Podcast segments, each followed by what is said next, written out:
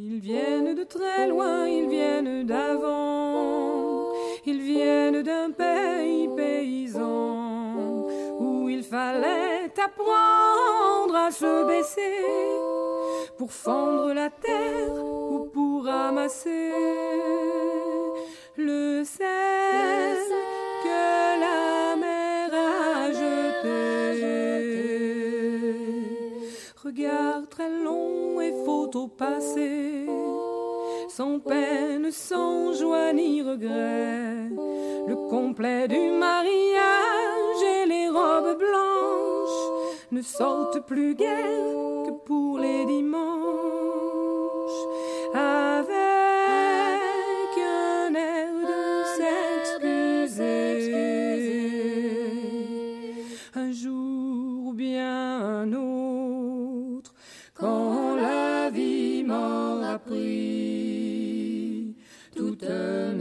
Certitudes, j'irai les écouter, j'irai me reposer à l'ombre de la patience des anciens. Bienvenue, amis auditrices, amis auditeurs, dans l'émission À l'ombre de la patience euh, des anciens. C'est une émission qui est présentée en direct tous les samedis à partir de 11h sur les ondes de Radio Méga 99.2 www.radio-méga.com. Il y a aussi une rediffusion le vendredi à 17h et en ce moment c'est le troisième volet d'une émission consacrée au secret de la fleur d'or. Ce chapitre décrit le rôle que l'esprit originel et l'esprit conscient jouent dans la formation du corps humain. Le maître dit La vie de l'homme est comme celle d'un éphémère. Seule la nature véritable de l'esprit originel permet de sortir du cours du ciel et de la terre et de la fatalité des cycles cosmiques.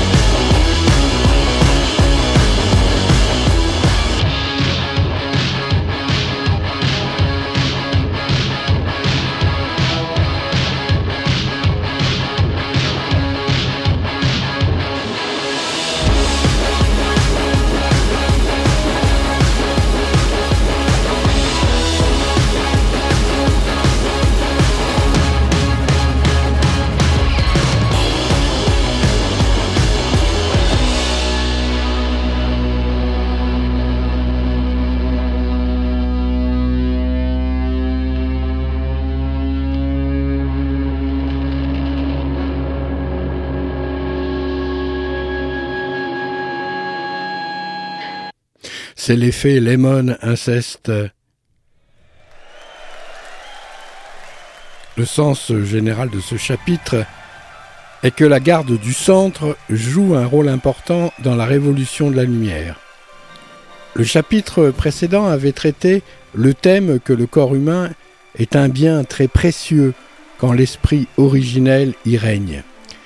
Mais quand il est utilisé par l'esprit conscient, celui-ci fait que Nuit et jour, l'esprit originel est dispersé et gâté. Quand il s'est complètement épuisé, le corps meurt. On décrit maintenant la méthode pour soumettre l'esprit conscient et pour protéger l'esprit originel. Il est impossible, si l'on ne commence pas par là, de provoquer la révolution de la lumière. C'est comme euh, quand on veut construire une demeure somptueuse. Il faut pour cela trouver d'abord de belles fondations. Quand les fondations sont solides, c'est alors seulement qu'on peut se mettre au travail. Poser profond et solidement la base du mur et élever les colonnes et les murailles. Si l'on ne pose pas ainsi les fondements, comment pourra-t-on achever de bâtir la maison?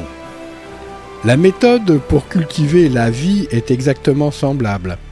La révolution de la lumière peut être comparée au fondement de l'édifice.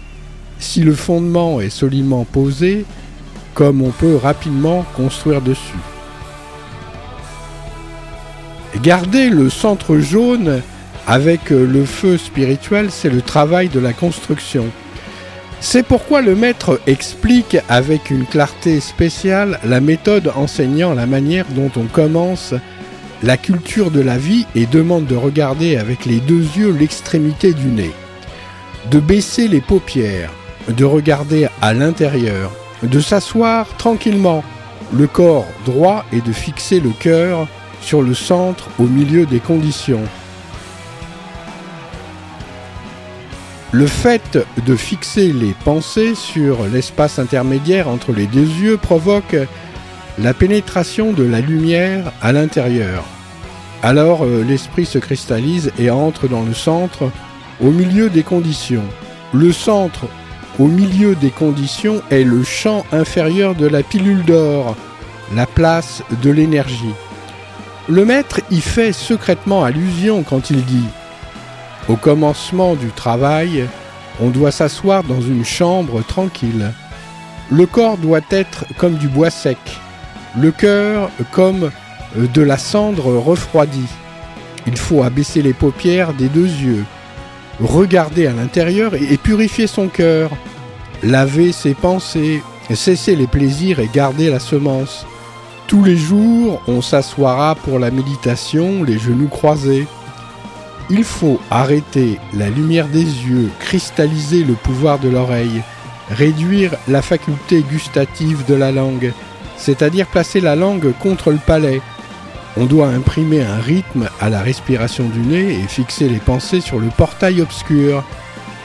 Si l'on n'imprime pas un rythme à la respiration, il est à redouter que l'on ait de la difficulté à respirer à cause d'un blocage.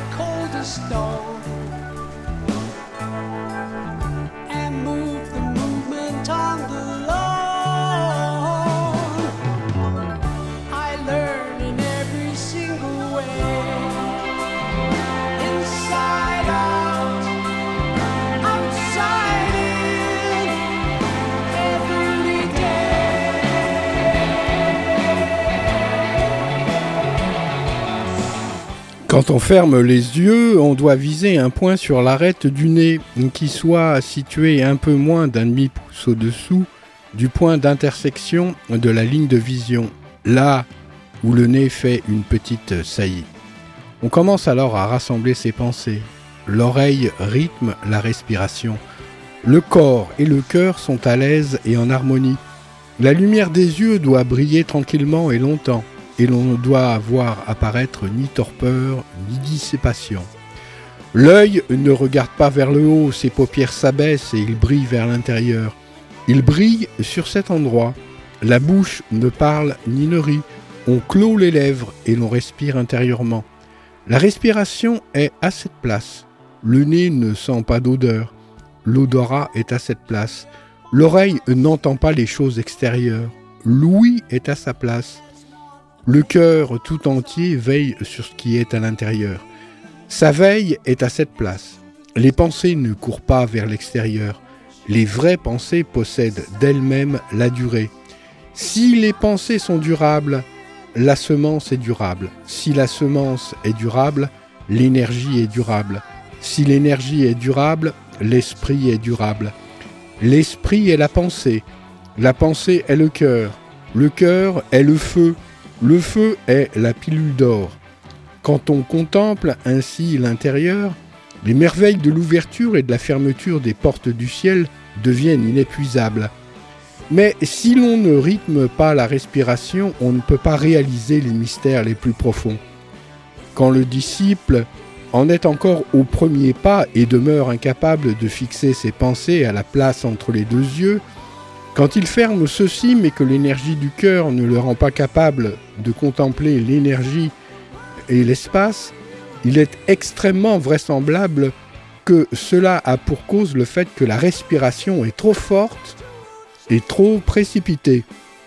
Et il en résulte d'autres mots, car le corps et le cœur demeurent encore occupés à comprimer violemment la poussée de l'énergie et la respiration rapide.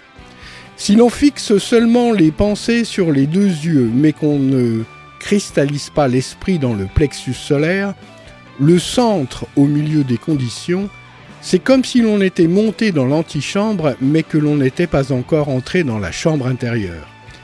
Alors, le feu spirituel ne naît pas, l'énergie demeure froide, et le véritable fruit aura alors peine à se manifester. C'est pourquoi le maître nourrit la crainte que dans leurs efforts, les hommes ne se contentent de fixer leurs pensées sur l'extrémité du nez. C'est pourquoi il utilise la comparaison du maçon employant le fil à plomb. Le maçon n'emploie le fil à plomb que pour voir si son mur est vertical ou de travers, et il se sert pour cela du fil comme ligne de visée. Une fois qu'il a déterminé la direction, il peut commencer le travail.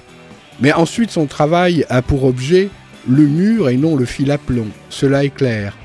On voit d'après cela que la fixation des pensées entre les yeux a seulement la même signification que l'emploi du fil à plomb par le maçon. Le maître revient sur ce point à plusieurs reprises parce qu'il craint que l'on ne comprenne pas ce qu'il veut dire. Et quand les étudiants ont saisi la manière dont ils doivent se mettre à l'œuvre, il craint qu'ils n'interrompent leur travail et c'est pourquoi il est dit plusieurs fois c'est seulement après un travail consécutif de 100 jours que la lumière est pure.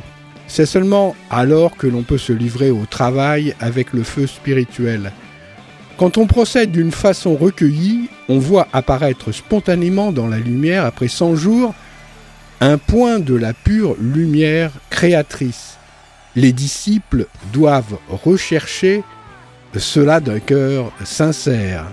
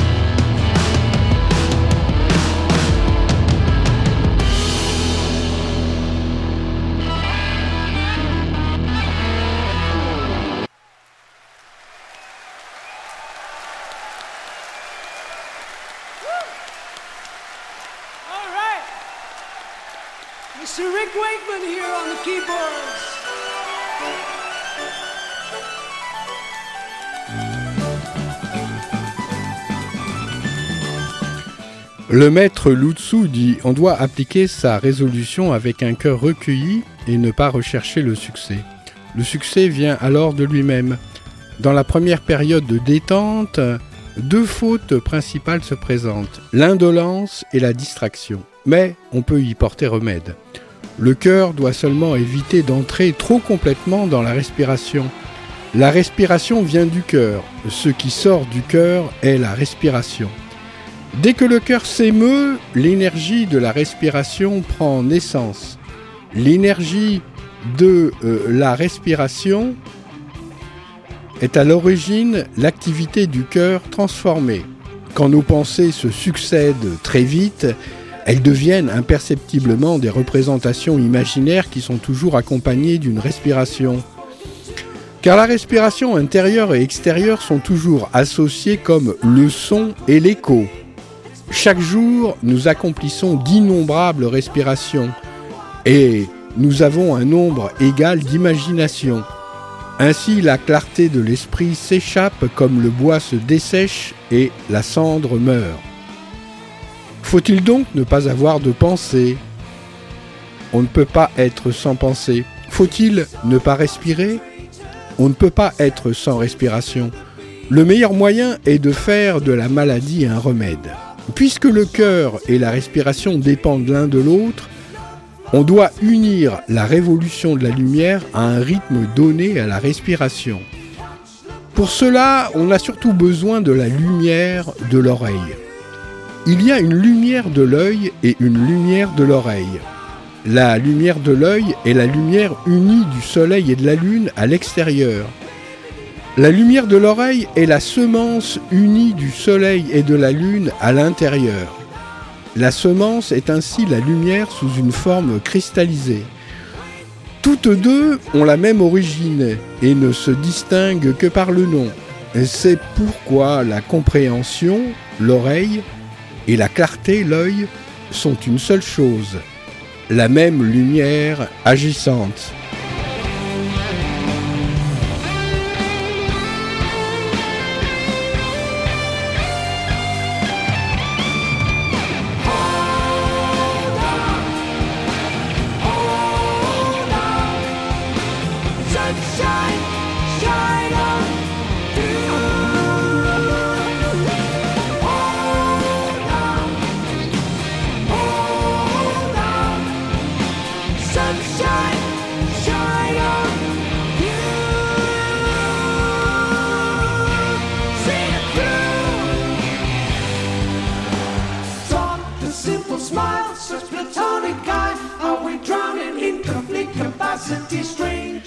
Après s'être assis et avoir baissé les paupières, on se sert des yeux pour mettre en place le fil à plomb. Et l'on déplace la lumière vers le bas. Mais si l'on ne réussit pas à opérer ce déplacement vers le bas, on dirige vers le cœur l'audition du souffle. La sortie et l'entrée du souffle ne peuvent pas être entendues avec l'oreille. Ce que l'on entend, c'est qu'il n'y a pas de son. Tant qu'il y a un son, la respiration est grossière et superficielle et ne pénètre pas dans l'espace ouvert. On doit alors rendre le cœur très léger et tout petit.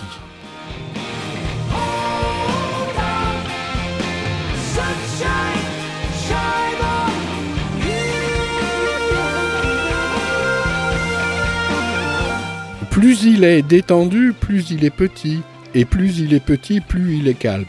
Et tout à coup, il devient si calme qu'il s'arrête. La respiration devient alors manifeste et la forme du cœur peut être rendue consciente. Quand le cœur est subtil, la respiration est subtile, car chaque mouvement du cœur produit une énergie respiratoire. Quand la respiration est subtile, le cœur est subtil, car chaque mouvement de l'énergie respiratoire agit sur le cœur. Pour fixer le cœur, on commence par s'occuper de l'énergie respiratoire, on ne peut pas agir directement sur le cœur. C'est pourquoi l'on utilise comme moyen l'énergie respiratoire, qui est ce que l'on appelle la garde de l'énergie respiratoire concentrée.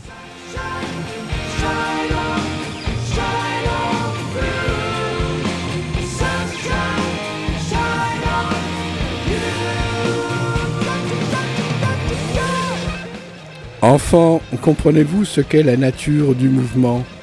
Le mouvement peut être engendré par des moyens extérieurs. C'est seulement un autre nom pour désigner la maîtrise. Ainsi, on peut faire mouvoir le cœur simplement en courant. Ne doit-on pas également pouvoir l'amener à la tranquillité par le calme recueilli? Les grands saints qui ont reconnu que le cœur et l'énergie respiratoire s'influencent mutuellement ont mis au point une méthode simplifiée pour aider la postérité.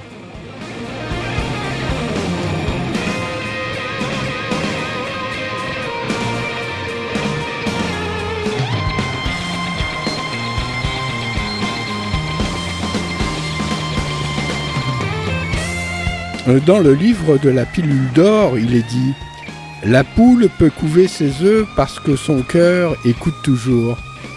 C'est une formule magique importante. La raison pour laquelle la poule peut couver est l'énergie de la chaleur. Toutefois, l'énergie de la chaleur peut seulement échauffer les coquilles, mais non pénétrer à l'intérieur. C'est pourquoi, à l'aide de son cœur, elle conduit cette énergie à l'intérieur. Elle le fait par l'ouïe. Elle concentre ainsi son cœur tout entier. Quand le cœur pénètre, l'énergie pénètre et le poussin acquiert l'énergie de la chaleur et prend vie. C'est pourquoi la poule, même si elle abandonne parfois ses œufs, a toujours l'attitude de quelqu'un qui écoute, les oreilles baissées. Ainsi, la concentration de l'esprit ne connaît pas d'interruption.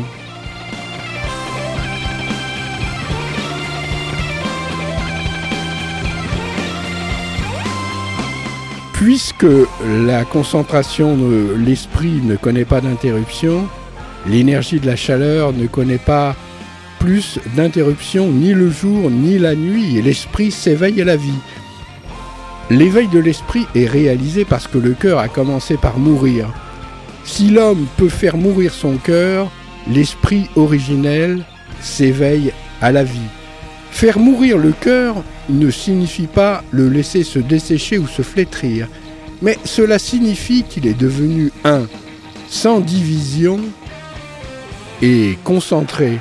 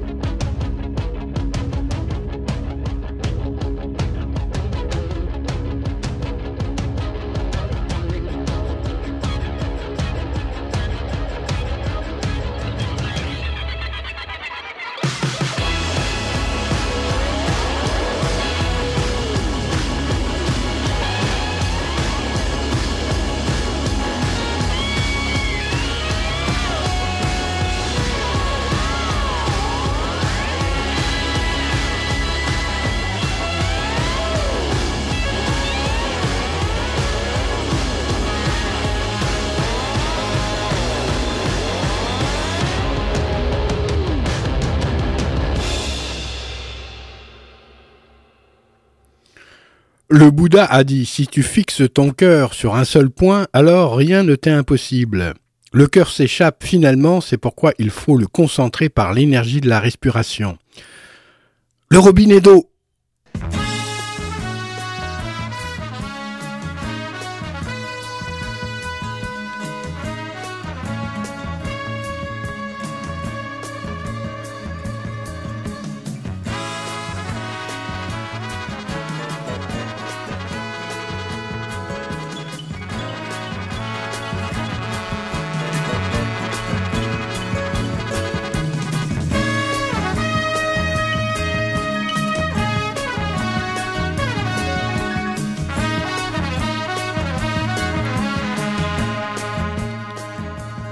L'énergie de la respiration devient facilement grossière. C'est pourquoi il faut la rendre subtile à l'aide du cœur. Si l'on agit ainsi, peut-il donc se faire qu'il ne soit pas fixé? Il faut lutter contre les deux défauts, l'indolence et la distraction, par un travail paisible qui doit être poursuivi chaque jour sans interruption. Alors, le succès apparaîtra sûrement. Si l'on n'est pas assis en méditation, on sera souvent distrait sans le remarquer.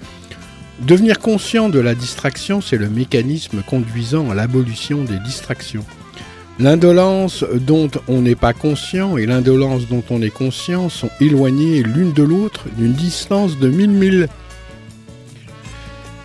L'indolence inconsciente est véritablement de l'indolence. L'indolence consciente n'est pas pleinement de l'indolence car elle contient encore une certaine clarté.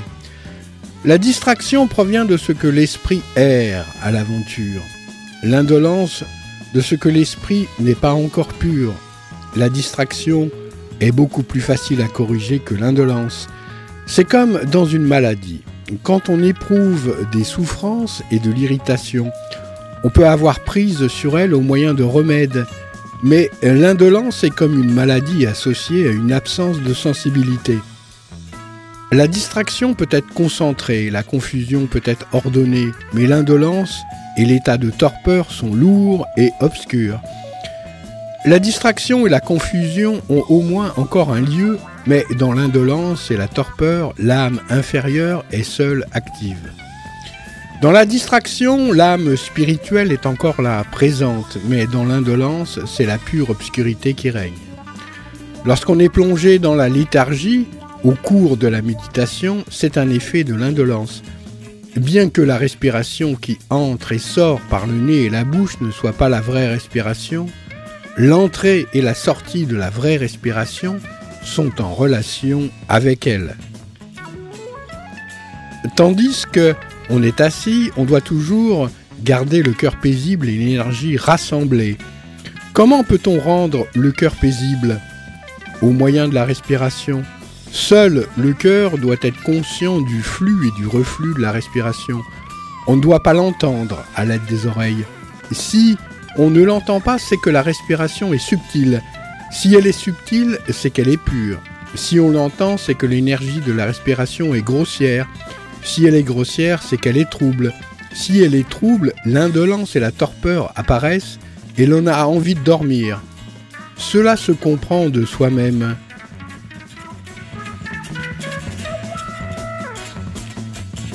Mais utiliser correctement le cœur euh, quand on respire, cela demande à être compris.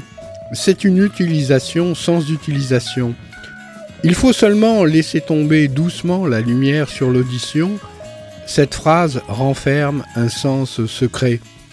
Que veut dire laisser tomber la lumière?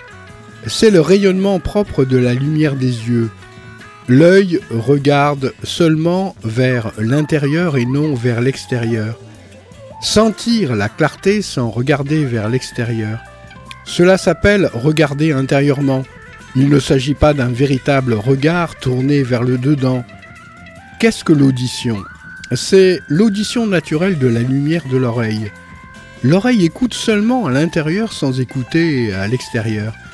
Sentir la clarté sans écouter ce qui est à l'extérieur, cela s'appelle écouter intérieurement. En parlant d'écoute, vous écoutez à l'ombre de la patience des anciens, une émission en direct tous les samedis à 11h sur Radio Méga, 99.2 www.radio-méga.com. Il ne s'agit pas d'une véritable audition tournée vers le dedans. Dans cette audition, on entend seulement qu'il n'y a là aucun son. Dans cette contemplation, on voit seulement qu'il n'y a là aucune forme. Quand l'œil ne regarde pas vers l'extérieur et que l'oreille n'écoute pas vers l'extérieur, ils se ferment et ont tendance à tomber au-dedans.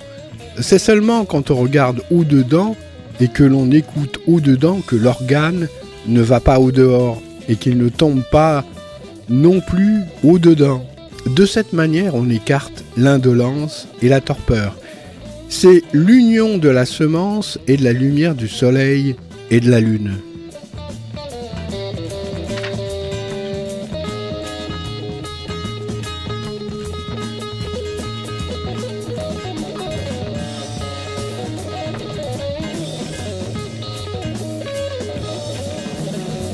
Si par l'effet de l'indolence, on éprouve l'envie de dormir, il faut se lever et circuler.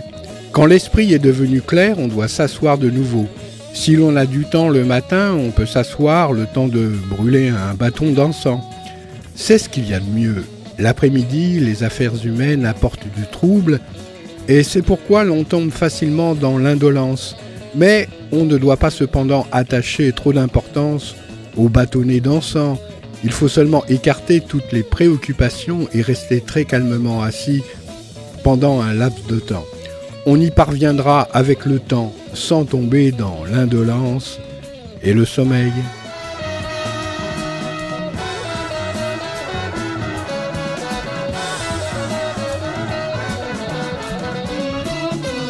L'idée principale de ce chapitre, c'est que la chose la plus importante en vue de la révolution de la lumière est l'art de rythmer la respiration. Plus le travail progresse et plus les enseignements deviennent profonds. Lors de la révolution de la lumière, le disciple doit mettre le cœur et la respiration en relation l'un avec l'autre pour éviter l'inconvénient de l'indolence et de la distraction.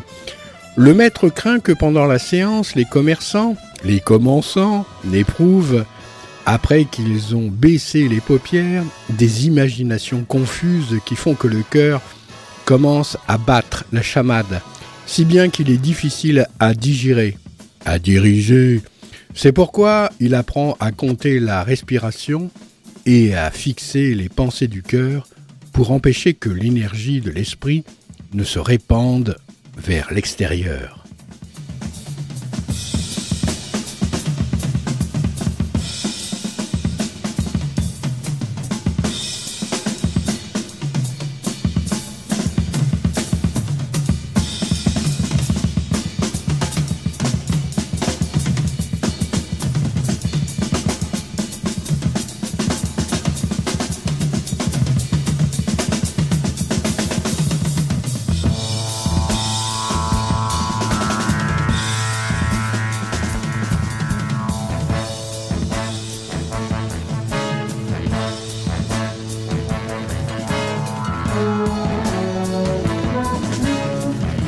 Étant donné que la respiration vient du cœur, la respiration non rythmique provient de l'inquiétude du cœur. C'est pourquoi il faut expirer et inspirer tout doucement, de telle sorte que cela demeure imperceptible à l'oreille et que seul le cœur compte tout tranquillement les respirations. Si le cœur oublie le nombre des respirations, c'est un signe qu'il s'est enfui au dehors. On doit alors immobiliser le cœur. Si l'oreille n'écoute pas attentivement ou que l'œil ne regarde pas l'arête du nez, il arrive également que le cœur s'enfuit au dehors ou que le sommeil vienne. C'est un signe que l'état se transforme en confusion et en torpeur, et que l'on doit mettre en ordre l'esprit séminal.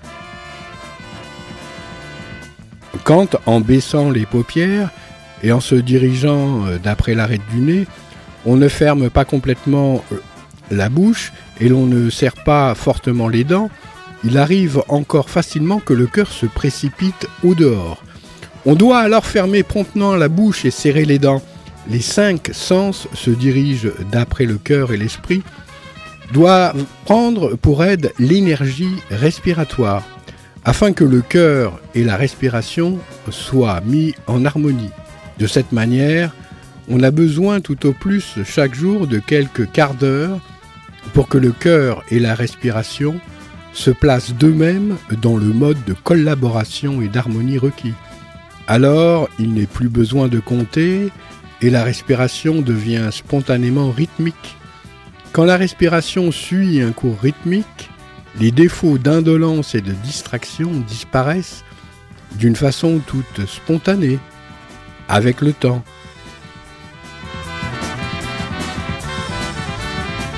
Et une petite pensée pour Mick Jagger qui a été opéré du cœur. Et pour les autres aussi, bien sûr.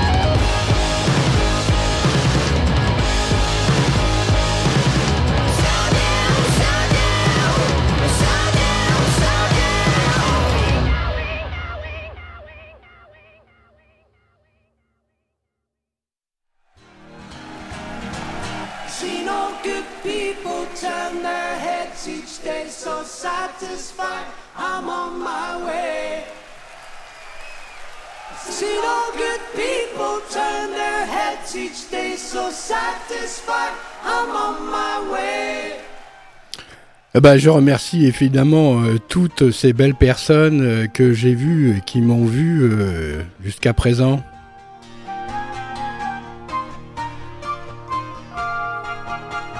Évidemment, il y a un fil conducteur. Le fil conducteur,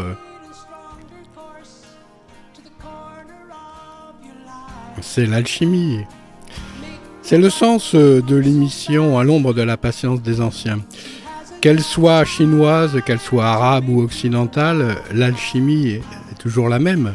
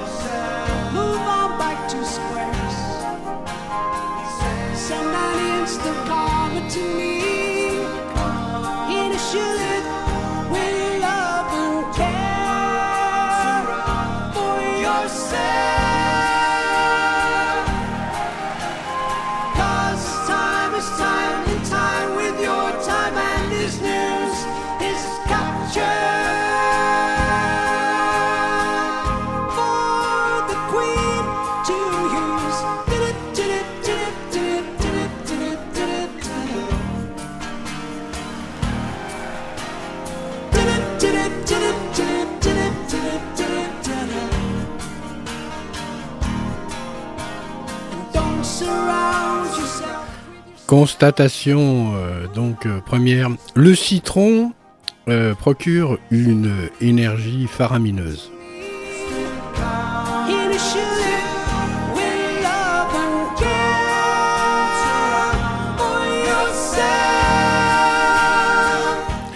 Le citron n'est pas sucré, il a plutôt une saveur amère.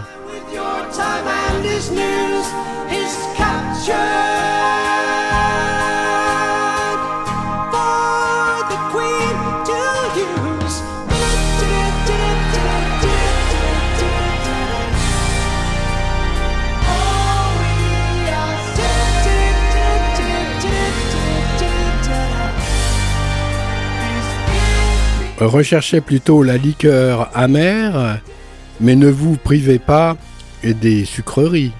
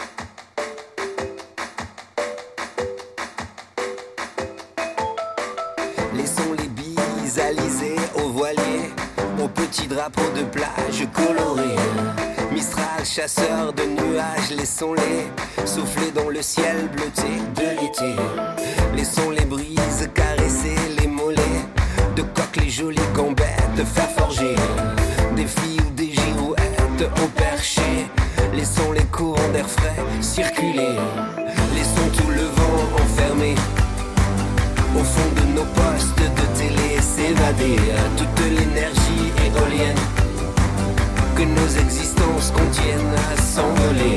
Laissons tout le vent enfermé au fond de nos postes de télé s'évader toute l'énergie éolienne que nos existences contiennent à s'envoler. Simple va-et-vient, odyssée traversée, le long, le long des falaises sillonnées. Les avant, les que sais-je, les après, souffler dans le ciel bleuté de l'été. Laissons la bise caresser les mollets, de coque les jolies cambettes, de faire forger des filles ou des girouettes au perché. Laissons les courants d'air frais circuler, laissons tout le vent enfermé au fond de nos postes de télé s'évader que nos existences contiennent à s'envoler. Laissons tout le vent enfermé au fond de nos postes de télé s'évader toute l'énergie éolienne que nos existences contiennent à s'envoler. Que nos existences contiennent s'envoler. Laissons tout le vent enfermé. Laissons tout le vent postes de télé s'évader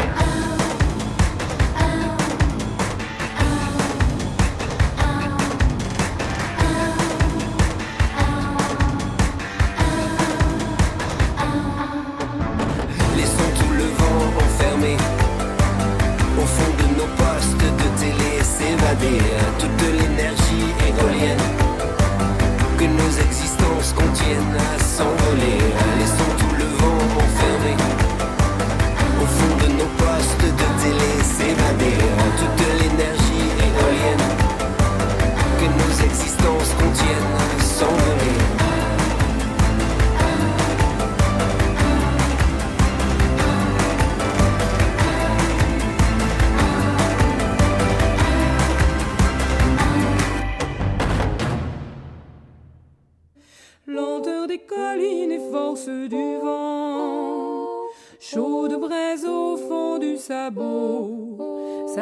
Des histoires qu'ils ont racontées, pour se souvenir, se réchauffer. Et ne